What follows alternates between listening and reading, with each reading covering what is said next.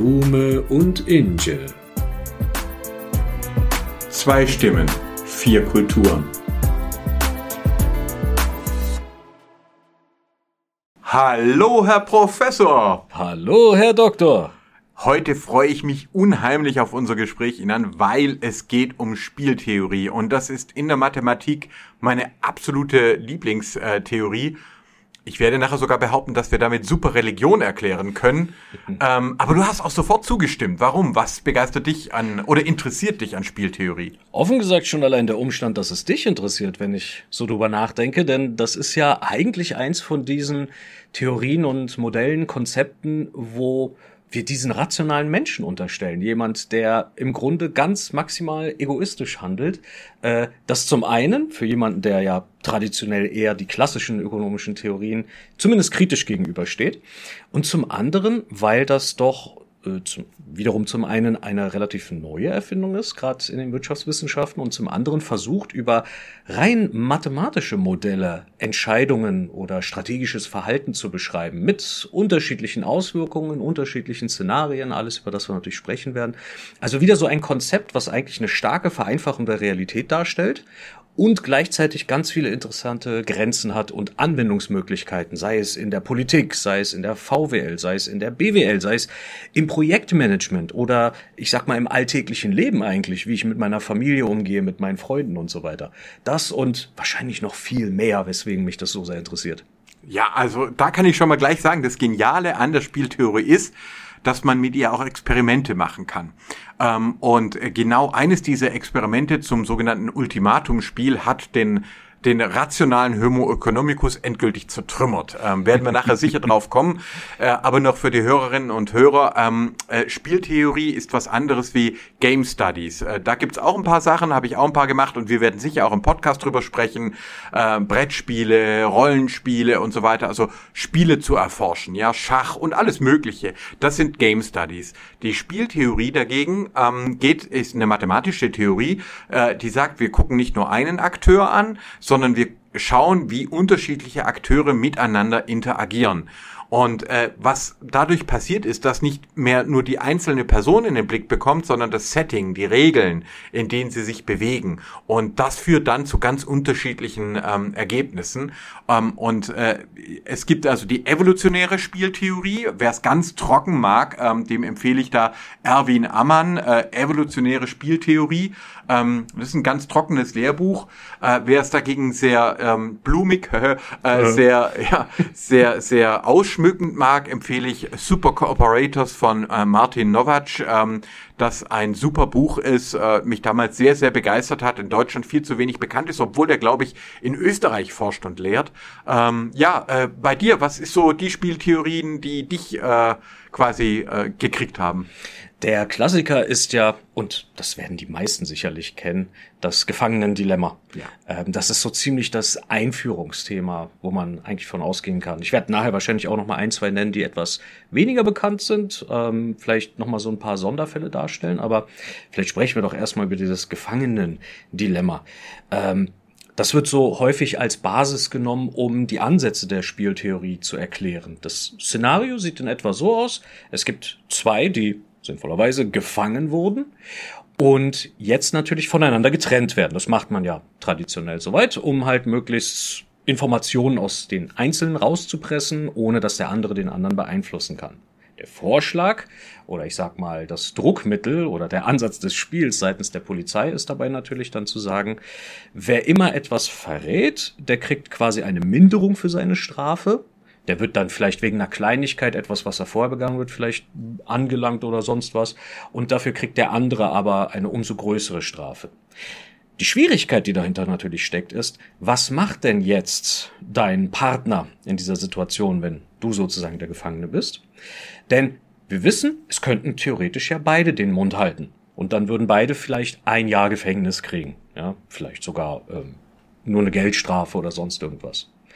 Aber wenn einer was sagt und der andere nichts sagt, dann kann derjenige, der sozusagen etwas sagt, ähm, freigelassen werden, während der andere dann zum Beispiel zehn Jahre hocken muss. Die Spieltheorie versucht sich natürlich mit den strategischen Entscheidungen dahinter zu beschäftigen. Wir haben hier zwei Akteure, wir haben eine strategische Situation, wir haben bestimmte Outcomes, wie man das so sagt. Wir sprechen da häufig von einer Auszahlungsmatrix, wenn wir das versuchen, so in Zahlen darzustellen, zwei mal zwei sozusagen. Und die Schlussfolgerung wäre rein mathematisch rational, dass beide sich sozusagen gegenseitig verraten. Das wäre das sogenannte Nash-Equilibrium, wie das genannt wird, sagen wir nachher auch gleich noch ein Stück dazu. Das heißt, obwohl man davon ausgehen müsste, von, mit unserer beschränkten Rationalität, dass am besten beide den Mund halten, kann ja der eine gar nicht wissen, ob der andere das auch macht. Das Risiko ist mit anderen Worten zu groß. Darum wäre die Empfehlung nach der rationalen Spieltheorie zu sagen, beide sollten am besten reden. Dann würden sie vielleicht nur ein Jahr im Gefängnis verbringen. Besser als das Risiko, sozusagen zehn Jahre im Knast zu sitzen, während der andere dann quasi frei rausgeht, weil er eben geredet hat. Ja, und das ist genau das äh, ähm, quasi äh, Gefangenendilemma, ist ein Kooperationsspiel, das nach meiner Auffassung auch Religion super erklären kann. Wir hatten es übrigens nicht abgesprochen, dass wir hier am Anfang über das äh, Gefangenendilemma und Nash-Gleichgewicht äh, sprechen. Äh, zu Nash übrigens, dem Mathematiker, gibt's auch einen tollen Film, aber bleiben wir äh, kurz dabei. Ich will es kurz erklären, warum mich das so begeistert hat. Es gibt noch andere, das Ultimatumspiel und so, aber jetzt erstmal ähm, das äh, Gleichgewicht, äh, das Gefangenendilemma und die Frage nach dem Nash. Nash-Gleichgewicht. Also genau nämlich, wie du es gesagt hast, Inan. Du hast jetzt also die Situation, es sind zwei Akteure. Beide könnten entweder kooperieren, also schweigen, dann kommen sie relativ gut raus. Wenn allerdings einer kooperiert und der andere ihn verrät, dann kippt das. Und weil eben niemand wissen kann, äh, tut mich die andere Person verraten, werden sie sich im Zweifelsfall gegenseitig verraten. Sie haben keine Möglichkeit miteinander zu sprechen. So, und jetzt kommt Religion, Religion ins Spiel. Jetzt überlege dir in der gleichen Situation, ähm, die beiden glauben an eine Ahnen oder an einen Gott, ja, der, wenn sie den anderen verraten, sie dafür bestrafen wird. Ja, also Oma wird äh, äh, im Jenseits eine grausame Strafe vollziehen, wenn äh, du deinen Schwur brichst. Oder äh, Gott wird dich im jüngsten Gericht, äh, wenn du dein, äh, dein, dein, deinen Bruder verrätst, ja, dann wird er dich dafür zur Rede stellen. Ganz unabhängig davon, äh, ob es die jetzt wirklich gibt, das, das braucht man gar nicht. Die Vorstellung alleine reicht, dass das Nash-Gleichgewicht steigt. Die beiden Gläubigen werden eher miteinander kooperieren, ja, weil sie sozusagen über dem weltlichen Richter oder der Richterin, die sie bedroht, einen überweltlichen Richter, eine Richterin annehmen.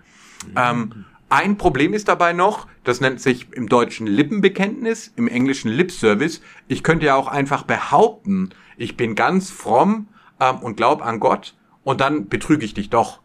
Und daraus entstehen die sogenannten Credibility Enhancing Displays, Glaubwürdigkeit steigernde Signale. Wenn ich jetzt wirklich äh, Opfer bringe, mich seltsam kleide, auf bestimmte Speisen verzichte und alles das tue, was Religiöse so machen, ähm, dann ähm, steigt die Chance, dass tatsächlich ein Glaube dahinter steht. Dann wird es glaubwürdig. Und wenn man das einmal verstanden hat, versteht man nach meiner Auffassung, wie Religionen funktionieren. Sie erlauben ein höheres Kooperationsniveau. Das muss nicht gut sein. Deswegen sollte eine Theologie immer auch durch eine Uni gehen und akademisch sein, weil du kannst damit auch eine Terrorgruppe ja, äh, oder einen Mafia-Clan betreiben. Das ist nicht automatisch, dass Religion immer gut wäre, sondern es ist erstmal nur ein äh, Allzweckwerkzeug für Kooperation, um die Kooperation zwischen Menschen zu stärken. Von den Totemgeistern äh, der Steinzeit, äh, den Ahnengottheiten der Antike bis zum Eingottglauben ähm, von äh, der abrahamitischen Religion, der semitischen Religion, kann das meines Erachtens die Spieltheorie Religiosität und Religion in der Evolution wunderbar erklären. Und deswegen bin ich da so geflasht gewesen damals. Das erklärt auch viel, warum so ziemlich die ersten großen Institutionen eigentlich immer schon religiöse Institutionen waren. Das allergrößte Beispiel ist natürlich die katholische Kirche. Ähm, noch vor der Reformation dann vor allem, weil es sowas wie Staaten ja bis dato noch nie wirklich gab. In der Antike vielleicht, ich glaube, der größte war bis dahin noch das Römische Reich möglicherweise gewesen. Danach ist ja so ziemlich alles zusammengebrochen. Und das einzig Einende als Autorität, was ja so interessant ist, war ja in dem Sinne die Kirche, denn es gab ja keine weltliche Autorität, die es irgendwie geschafft hat, ganz Europa so ein Stück weit unter einer Decke zu halten. Das wäre einfach politisch gar nicht möglich. Also so weite Arme hat man gar nicht. Insofern ganz praktisch eigentlich, wenn man so eine Institution hat, wie zum Beispiel die Kirche, ja, oder der Kalif, und gab es ja dann noch einen, ähm, der sozusagen stellvertretend für Gott, ne, galt ja auch, dass der Papst äh, Gottes Stellvertreter auf Erden dann ist, ähm, diese Autorität sozusagen wahren kann. Denn Gott sieht ja alles, ähm, kann einen damit sozusagen auch Ich schreibe zumindest alles auf, so ein bisschen wie dem Weihnachtsmann-Verständnis, was wir heute so ein Stück weit haben. Das ist jetzt auch überhaupt nicht gemeint im Sinne des Religionsbashings. Im, im, Im, Gegenteil, es war ja auch eine moralfördernde Institution, so wie wir es heute natürlich auch viele Menschen haben, wobei wir heute natürlich auch technische und politische Lösungen dafür haben, dass wir zumindest für diese Funktionen keinen Glauben mehr brauchen, weil wir immer um damit auch wieder auf die Spieltheorie zu kommen, immer einen strategischen Gegenspieler haben, der natürlich auch, das wäre dann ein sequenzielles Spiel, darauf reagieren kann, was wir machen, unabhängig davon, ob das dann ein Lip-Service ist oder in dem Sinne dann eine echte Kooperation. Ganz genau. Und wir haben ja schon öfter im Podcast drüber gesprochen, also als es um Geld ging oder als es um den Markt ging, ja, dass ich immer gesagt habe, ähm, Vorsicht vor dem Mythos, das ist nicht allein entstanden, sondern da waren schon religiöse Spiele sozusagen davor, ja, der Tempel, der für den Geldwert birgt, die Messe, äh, um die dann überhaupt die Wirtschaftsmesse entsteht. Ähm, und wie du sagst, in äh, praktisch allen Kulturen der Erde ähm, haben die äh, politischen Ämter religiöse Aufladung. Es ist sogar so, wir sprechen von Zivilreligion. Die haben wir heute überall. Jeder Staat, jede Körperschaft braucht Fahnen, Lieder, Rituale, Feiertage, wo feierliche Reden äh, gehalten werden. Ich durfte jetzt ja auch eine halten, die mir ganz wichtig war im, im Landtag von Baden-Württemberg, an einem bestimmten Datum. Ja, äh, die Landtagspräsidentin nannte den 9. November den Schicksalstag von uns Deutschen. Ja, also das, das siehst du quasi selbst in einem äh, politisch-säkularen Kontext äh, spielen eigentlich religiöse, mythologische Motive immer rein, weil die sind eben viel, viel älter älter, äh, viele Jahrzehntausende, vielleicht Jahrhunderttausende älter als ähm, äh, das, was dann später noch dazugekommen ist. Und äh, deswegen sehe ich das sozusagen auch einfach als eine Chance, das auch besser zu verstehen. Ähm, äh, weißt du, äh, zum Beispiel die Frage Menschenopfer, ja? Menschenopfer, natürlich hat das die Glaubwürdigkeit gesteigert, wenn Menschen geopfert äh, wurden, ja, dann hatte man Angst vor den hm. Göttern. Ähm, äh, und dann hast du die Abrahams-Geschichte, wo dann zum Beispiel Abraham ähm, äh, bereit ist, seinen Sohn zu opfern, aber Gott eingreift und das nicht mehr will. Für uns heute eine fast unverständliche Geschichte. Wenn du aber den, den Hintergrund von evolutionärer Spieltheorie weißt, dann macht es plötzlich Sinn. Ah, klar, jetzt entwickeln sich Formen von Religiosität, die nicht mehr auf Menschenopfer unbedingt aufbauen. Es gibt dann übrigens nochmal einen Rückfall auch, aber das jetzt äh, führt jetzt zu weit. Aber du siehst, evolutionäre Spieltheorie können wir anwenden, um die Geschichte der Menschheit besser zu verstehen. Und ich hatte vorher auch gesagt, sie widerlegt meines Erachtens auch ähm, die Annahme von einem rationalen Menschen. Kennst du das Ultimatumspiel? Magst du das mal beschreiben für uns?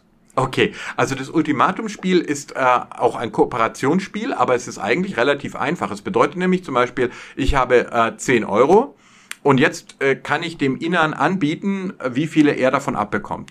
Und Innern hat nur die Möglichkeit zu sagen ja oder zu nein, ja oder nein. Ähm, wenn er äh, ja sagt, dann bekommen wir, also zum Beispiel ich neun und er einen Euro.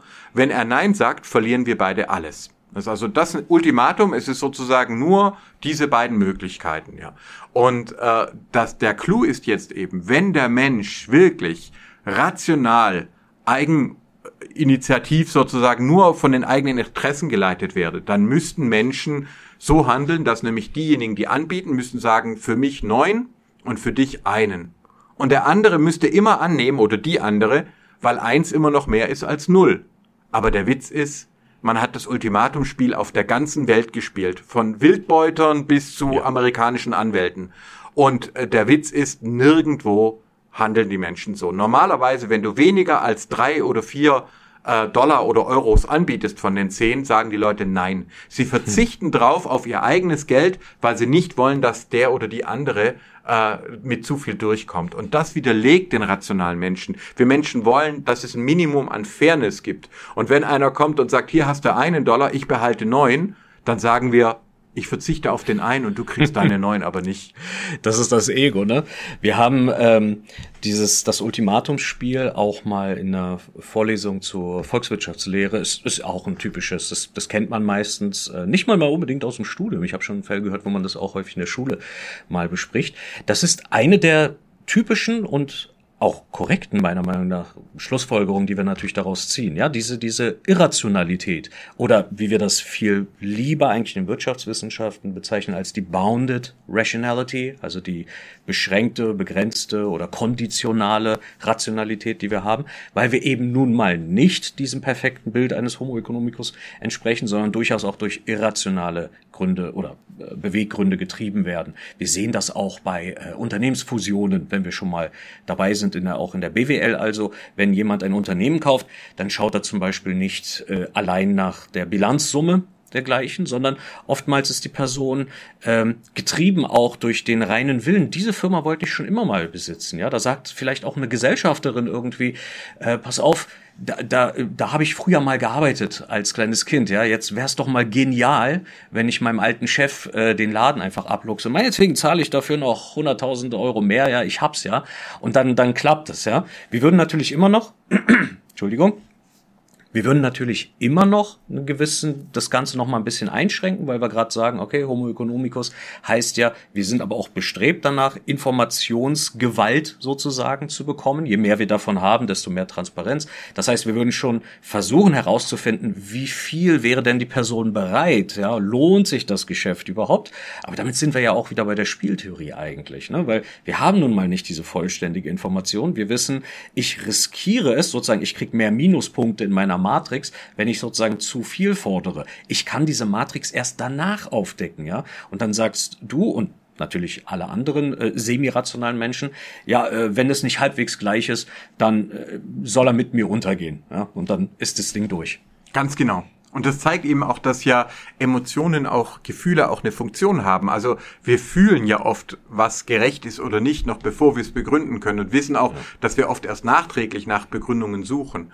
Also wenn man die evolutionäre Spieltheorie ernst nimmt, dann kann man tatsächlich praktisch jeden Bereich des Lebens ähm, spieltheoretisch auch einfach betrachten und das mache ich total gerne. Also ähm, du hast gerade die Wirtschaft erwähnt, aber auch Politik. Sie besteht letztlich aus Spielen, aus Spielen um, um äh, Macht, um Inszenierung, äh, um Tradition, um Werte und so weiter. Ähm, also jetzt das im Landtag zum Beispiel am 9. November, das ist ja alles hochritualisiert. Ja, wer darf sprechen, wann darf sprechen? Die Landtagspräsidentin hat eine Glocke, dann war eine Moderatorin vom SWR dabei, die hat das Ganze kommentiert ähm, und und äh, ja, also da war ja richtig was geboten. Und das findet aber alles nach, nach Regeln äh, statt, die über Jahrhunderte gewachsen sind. Ja, wie ein Parlament ist ein ganz interessanter Ort, an dem politische Spiele äh, stattfinden oder Liebesspiel. Ja, das ist natürlich auch, wer mit wem und das interessiert ja Menschen auch wahnsinnig und praktisch jede Serie, jeder Film hat in mindestens ein Liebesspiel, auch äh, jeder Spielfilm ähm, eingebaut um überhaupt äh, spannend zu sein. Und das gilt eben auch für Religion.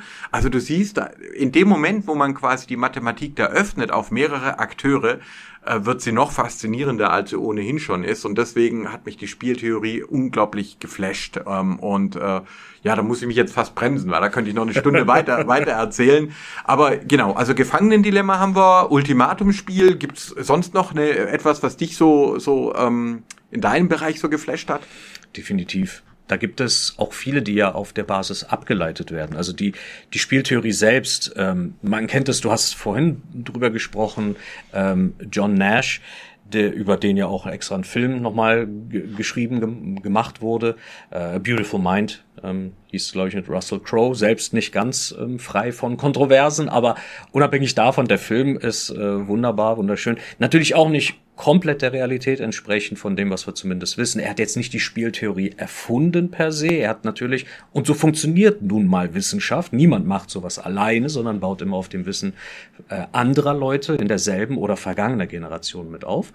Und das, das ist ja so ein Stück weit, und soweit stimmt das dann auch, dem ähm, Konzept vom dem Egoismus wiederum etwas gegengestellt, nämlich, was man ja häufig eben, wie gesagt, Adam Smith häufig nachsagt, ähm, dass wenn sich jeder auf das eigene konzentriert, ja, auf den Egoismus, dann steigert es den Wohlstand.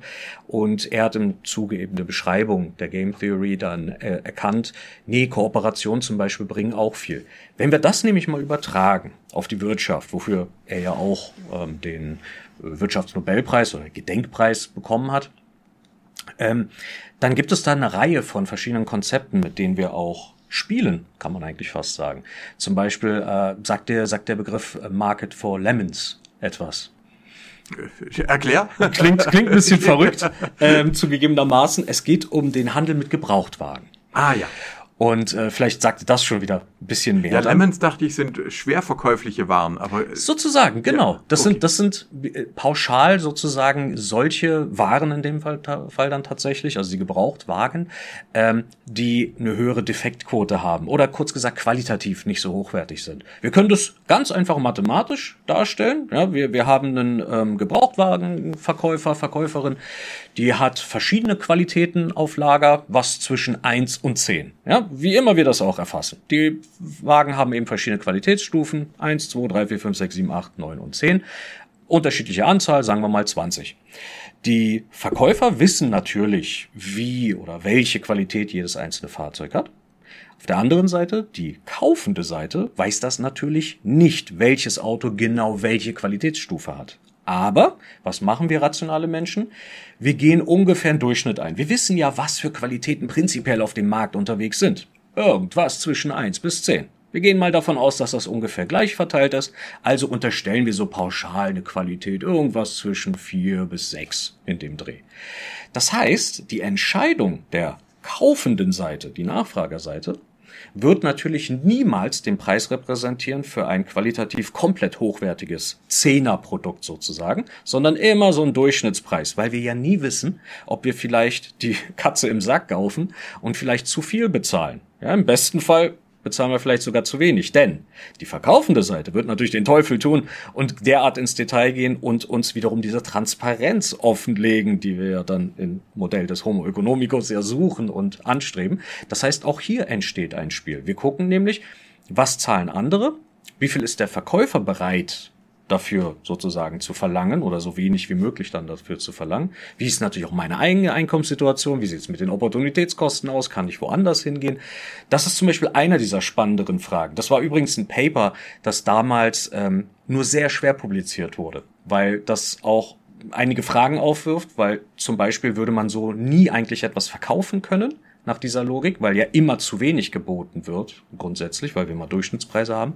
Und dass es natürlich trotzdem klappt, aufgrund zum Beispiel Irrationalitäten, ich will diese Karre unbedingt haben, oder eben keine Ahnung, oder vielleicht doch einige Verkäufer, die prinzipiell doch etwas wohlwollender sind, ja. Das macht's wieder für mich so spannend eigentlich, ja. Das ist nur eins von vielen Beispielen, ja. Wir müssen nachher mal unbedingt auch nochmal über Oligopole reden, wo sich das überhaupt erst lohnt. Aber vielleicht setze ich hier erstmal den Punkt, dass du auch wieder was sagen kannst. Ja, und ich äh, denke, jetzt merken schon alle, ähm, äh, wir hatten ja letztes Mal die Elinor Ostrom und das war ja sehr auch theoretisch, ähm, äh, aber äh, warum äh, wir zu dem Ergebnis kommen konnten, dass die Prinzipien, die sie herausgefunden hat, äh, zum Beispiel auch im Bereich der Familie zutreffen. Wir alle spielen täglich ähm, und das meiste tun wir intuitiv. Die wenigsten von uns gehen, wenn sie in den Laden gehen und einkaufen, machen erstmal davor eine ökonomische Kalkulation, sondern wir gehen da rein, agieren nach Gefühl, ähm, äh, vielleicht auch ja schätzen andere Personen ein, die Verkäuferin, den Berater und so weiter und, und agieren dann. Das heißt, es ist sozusagen uns buchstäblich in Fleisch und Blut übergegangen. Auch schon unsere Vorfahren, noch bevor sie ähm, rational überhaupt äh, sich da artikulieren konnten, haben in einer gewissen Hinsicht schon gespielt, ja, miteinander und eben in diesen ganzen Aktionen, wie viel muss ich bieten, dass der andere macht, was ich möchte, ähm, wie viel äh, muss ich drohen, dass äh, die andere ähm, äh, äh, quasi ja mir das Feld überlässt? Und wie auch immer. Das ist, steckt ganz, ganz tief in uns drin. Und deswegen so erklärt sich meines Erachtens auch, dass wir immer wieder Parallelen äh, zwischen den Institutionen finden und zwischen dem, was wir entdecken können. Und das finde ich so faszinierend, weil Mathematik auf der einen Seite gibt uns ja Erkenntnisse, die ewig sind, also die ähm, eins und eins sind zwei nach allem, was wir kennen. Wir müssten andere Dimensionen annehmen, damit das anders ist. Also Mathematik ist ein echter, ein realer Entdeckungsvorgang und gleichzeitig aber öffnet sie sich über die Spieltheorie auch in den Bereich des Lebens. Ähm, Und äh, die evolutionäre Spieltheorie ist deswegen, finde ich, auch philosophisch wahnsinnig interessant. Ja, also Leute, ihr könnt, man kann echt viel damit anfangen und man kommt auch aus manchen Denkblockaden, ja, wir hatten Markt gegen Staat beispielsweise, äh, kommt mal da raus, weil die, die echte Welt ist so viel reicher und vielfältiger und wenn ihr euch euer eigenes Leben anschaut, dann seid ihr nicht an dem einen äh, Teil des Tages nur Markt und dann im anderen Teil des äh, Tages nur Staat, sondern viel, viel mehr. Ihr seid Liebende, Geliebte, ihr seid Glaubende, Nicht-Glaubende, ihr seid Hoffende, ihr seid Spielende in all diesen verschiedenen Formen. Ihr kauft und verkauft, ihr äh, ähm, äh, investiert in die Zukunft oder verzweifelt. Und all das lässt sich als Spiel modellieren. Ich möchte ein Beispiel noch geben, um es mal konkret zu machen. In Israel, Steff Wertheimer, das war ein, ein äh, Holocaust-Überlebender, der als, als Kind aus, aus Deutschland noch entkommen konnte und der hat im Norden Israels einen großen Industriepark aufgebaut. Ähm, äh, und ich war damals mit Ministerpräsident Oettinger da und war schwer beeindruckt, weil dieser Industriepark lag in wirklich schwierigen äh, Gebiet. Da gab es äh, jüdische Dörfer, muslimische, drusische und wir haben den dann gefragt, äh, ob er denn da gar keine Schwierigkeiten hat. Und er ganz äh, down to earth, sogar mit einer Waldorfschule natürlich als Badener hat er da, also alle Klischees aus Baden-Württemberg hat er da äh, mitten im, im Nahen Osten äh, verwirklicht. Ähm, und er sagte, nein, nein, schauen Sie, wenn die Leute ähm, auf ein Haus sparen, werden sie keine Terroristen. Das heißt, was ich mache, ist einfach, ich sage den Kindern aus den umliegenden Schulen, ihr könnt alle mit euren Klassen zu Besuch kommen. Ihr könnt hier, wenn ihr euch anstrengt in der Schule, ihr könnt hier alle mal eine Arbeit haben. Ihr könnt eine Familie haben und ein gutes Leben führen. Und was glauben Sie, sagte er dann zum Ministerpräsident, wie viel Ärger haben wir? Gar keinen. Weil niemand aus den umliegenden Dörfern will hier Terror oder will hier Krieg. Die Leute wollen ein gutes Leben. Und das fand ich so wahnsinnig interessant. Er hat gewissermaßen einfach das Spiel geändert. Anstatt also zu sagen, ich schlage mich jetzt auf eine Seite und diskriminiere die einen oder vertreibe die anderen, hat er stattdessen danach geguckt, wie kann ich es schaffen, dass hier alle zu Gewinnern werden. Und in seiner Firma arbeiten Juden, Muslime, Christen, Drusen, Nichtreligiöse, die arbeiten einfach zusammen. Schlicht und ergreifend, weil sie alle auf ihr Haus sparen, also ein gutes Leben führen wollen, Männer und Frauen. Und ihre Kinder wiederum in eine Schule schicken wollen. Und wenn es eine Waldorfschule ist. Ähm, und also ihr seht, äh, das hat mich sozusagen damals, man kann mit Spieltheorie und mit solchen Überlegungen auch einfach mal an eine Situation rangehen und das ganze Spiel verändern und wirklich das Leben fördern. Das, äh, genau. Das ähm, ist ein sehr guter Punkt eigentlich, wo du auch über die Denkblockaden sprichst. Also zum einen erklärt das wunderbar, wie du sagst, ja, Verzweiflung ist eigentlich ein Garant dafür, dass du ja wirklich nichts zu verlieren hast. Ja. Muss man ja, muss man genau. so sagen. Ne? Genau. Ähm, wenn ich eh nichts zu verlieren habe, naja, dann springe ich mich im Zweifelsfall in die Luft sozusagen. Ja. Man muss natürlich seinen eigenen Glauben dafür pervertieren, weil Selbstmord ist nun mal immer noch eine der größten Sünden, egal ob im Christentum, Judentum oder im Islam natürlich auch.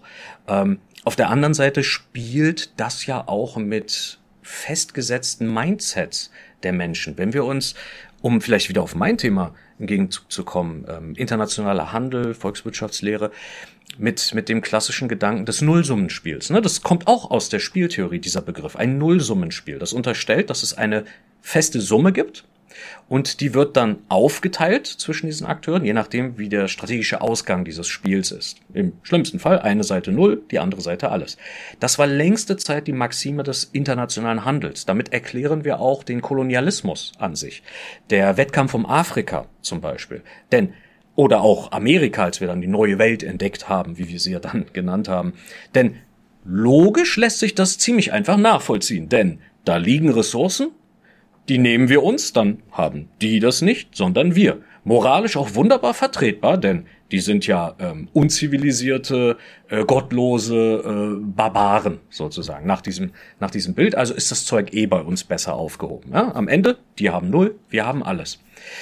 Jetzt ist natürlich interessant, dieses Prinzip nannte sich dann, zumindest das Handelsprinzip, nennt sich ja dann der Merkantilismus, wo es immer danach geht, eine positive Außenbilanz zu haben. Auch das ist ja ziemlich leicht nachvollziehbar. Wenn ich nun mal mehr verkaufe, als ich einkaufe, gewinnt ja meine Volkswirtschaft. Und interessanterweise spätestens seit ähm, Smith wieder, wissen wir, dass das überhaupt nicht stimmt oder gar nicht stimmen muss. Du hast vorhin nämlich auch wieder so ein, so ein, so ein schönes Beispiel eigentlich gebracht, ne, mit dem 1 plus 1 gleich 2. Das ist im Handel häufig nicht der Fall. Wir haben im Handel häufig 1 plus 1 ist 3 und dann teile ich mir das auf. Denn ich will nicht zu tief in die ökonomischen Prinzipien gehen, ohne jetzt eine PowerPoint-Präsentation noch zu zeigen, aber so Sachen wie der absolute Kostenvorteil, das war so eine der ersten grundsätzlichen Überlegungen gewesen, dass wir eben sagen, naja, meine Volkswirtschaft oder auch nur mein Betrieb kann das so effizient oder so gut machen, dass da Gewinne entstehen, die ich wiederum einsetzen kann. Zum Beispiel dadurch entsteht irgendwas, was ich wiederum dem verkaufenden Land geben kann für einen weitaus billigeren Preis, als wenn diese Volkswirtschaft es selbst produzieren würde. Das heißt, wir bedienen uns gegenseitig mit einer Effizienz. Aus dem Merkantilismus wurde die neue Institutionenökonomik zum Beispiel, die klassische Ökonomie, wie wir sie eigentlich auch kennen. Und auch da sind natürlich strategische Entscheidungen zu treffen gewesen. Die einfachste Idee dahinter ist natürlich zu sagen, wir reiten das Land ein und holen uns das Zeug. Ja, aber vielleicht sind wir gar nicht so gut in der Lage, das so effizient und sinnvoll abzubauen, wie zum Beispiel die Menschen, die das seit Jahrhunderten dort machen, sich auskennen natürlich auch mit der Nachhaltigkeit. Das Zeug will ja auch mal wieder nachwachsen, was immer ich dort abbaue. Oder wenn die spanische Armada das ganze Gold aus dem aztekischen Reich rüberholt und damit die eigene Ökonomie kaputt macht aufgrund der Inflation, ja, weil die natürlich keine Ahnung haben davon. Die Azteken haben natürlich nicht Gold als Zahlungsmittel, weil das Schwachsinn kurz gesagt gewesen wäre, ja. Du siehst, das ist auch einer von diesen zahlreichen Dingen, die mich dann auch faszinieren in der Theorie. Also da werde ich nochmal meine Studis im Januar auf jeden Fall mit quälen, also seid schon mal gewarnt, äh, liebe Zuhörende. Ähm, aber das und vieles mehr würden wir dort natürlich auch besprechen. Ja, ich würde mich ja fast bei den Studis entschuldigen, aber ich glaube, in dem Fall lohnt sich wirklich, wenn ihr euch da ähm, durcharbeitet, äh, weil äh, damit kann man wirklich viel anfangen. Das Ultimatumspiel, was wir vorhin hatten, ist also ein sogenanntes Nullsummenspiel. Ja, also die Summe ist immer 10. Ja, und ob ich jetzt Inan 3 biete und äh, 7 oder 5 und 5, die Summe wäre immer 10. Das heißt, es gibt eigentlich keine, äh, ge keinen gemeinsamen Gewinn. In sogenannten Investitionsspielen oder Pool, Poolspielen von Poolen zusammenlegen, da ist es dann zum Beispiel auch oft so, ähm, es wird gemessen, wie viel gibt jeder rein, ähm, wenn sich das Geld dann vermehrt. Ja, und da ist es ja dann auch so. Es könnte ja jemand dann sagen, ich halte mein Geld zurück und verlasse mich darauf, dass die anderen genug einzahlen und dann haben wir alle was. Ähm, äh, dann bin ich am Schluss erst recht der Obergewinner. Und wenn das aber alle machen, wird nichts investiert. Also man kann mit solchen äh, Spielen wahnsinnig interessante Experimente machen. Erstmal Gedankenexperimente, aber dann auch Real-Life-Experimente. Ja. Und es ist eben genau wie du sagst, ähm, am Ende des Tages ist es eben kein Nullsummenspiel. Das echte Leben ermöglicht das Entstehen von Neuem. Man kann äh, durch Zusammenarbeit mehr erreichen als jede einzelne Menschin, jeder Mensch allein. Und das ist gewissermaßen das Tolle, das, was durch die Spieltheorie dann auch äh, gezeigt wird und warum ich mir wünschen würde, dass sie auch einfach noch, noch viel ähm, bekannter wird. Ich hoffe, jetzt haben wir schon mal so ein bisschen da, da äh, rein äh, schnuppern können und äh, den Leuten auch einfach vielleicht ein bisschen den, den Mund äh, wässrig machen äh, können. Deine Studenten, äh, deine Studierenden, die werden sich also damit auseinandersetzen, da bist du dir sicher. Auf jeden Fall. Also ich, ich denke, das gehört, sei es die BWL oder die VWL, eine der grundlegenden Prinzipien, die man auf jeden Fall für jede gute Klausur Zwinker, Zwinker, schon mal äh, auf dem Kasten haben sollte, um da so einigermaßen durchzukommen durch die Welt der BWL und VWL. Also da seid ihr weiter. Ich kann das nur empfehlen, liebe Religionswissenschaftlerinnen, liebe Politikwissenschaftler, nehmen wir uns ein Beispiel an den Ökonomen. Nein, ganz ehrlich, ich denke, die evolutionäre Spieltheorie sollte eigentlich jeder äh, Studierende mal kennenlernen, jede Forscherin, jeder Forscher, die ähm, mit Menschen arbeiten oder überhaupt mit Leben arbeiten, weil wir können das genauso bei Tieren oder bei Pflanzen, äh, können wir eben auch schauen, wie äh, evolvieren äh, interagierende Akteure, wenn man es abstrakt sagt, wie entwickeln sich verschiedene Modelle des Zusammenlebens, der Kooperation. Ähm, es lohnt sich einfach total und sollte eigentlich zur Allgemeinbildung gehören. Ähm, aber die, die unseren Podcast gehört haben, die sind jetzt eh drin, oder? Die sind auf jeden Fall schlauer. Die wissen jetzt definitiv Bescheid, was Sache ist. Ja, was meinst du, Herr Professor? Wollen wir dann das nächste Mal nochmal beim Thema Spiele bleiben? Fände ich gut. Ich meine, damit machen wir auch noch mal klar, was der Unterschied ist zwischen Spieltheorie und Spieletheorie. Du hast es ja vorhin noch mal erklärt. Was für ein Thema hättest du denn da gern genauer? Also ich glaube, ich weiß nicht, ob wir die Leute wollen wir Fantasy-Rollenspiele, Shadowrun, Hammer. Äh, ja, äh, genau. Äh, Baldur's Gate, äh, was, was? Wir können auch mal einfach fragen, was die Leute interessieren würde. Stimmt, das können wir auch mal machen. Ich meine, wenn nicht zu viele Rückfragen kommen, dann nehmen wir auf jeden Fall so, was du gerade gesagt hast mit Shadowrun, Baldur's Gate, Fantasy, Sci-Fi, so ein bisschen dazu, aber vielleicht kriegen wir zumindest Input, in welche Richtung oder über welche genauen Spiele wir möglicherweise mitsprechen können. Vielleicht weiß ja jemand da draußen noch Bescheid, welche sich so als gutes Beispiel eignen. Ja, also eine Anregung können wir schon sagen, werden wir umsetzen. Es war die Frage, ob auch mal unsere Frauen, unsere Ehefrauen Jungfrauen mit in den Podcast kommen. Ja, äh, wird, wird es geben, die Folge, ähm, äh, dass wir dann einfach mal zu viert, wir haben auch gesagt, wir beide würden auch mal einfach die Mikros abgeben äh, und die beiden mal machen lassen, aber sie haben gesagt, nee, nee, machen wir eine, eine Podcast-Runde zu viert, aber äh, für die nächste Runde ist ja, haben wir jetzt mal das Oberthema Spiele. Sagt uns Bescheid, was euch interessieren würde, wenn es dann wieder heißt, hallo Herr Professor. Und hallo Herr Doktor.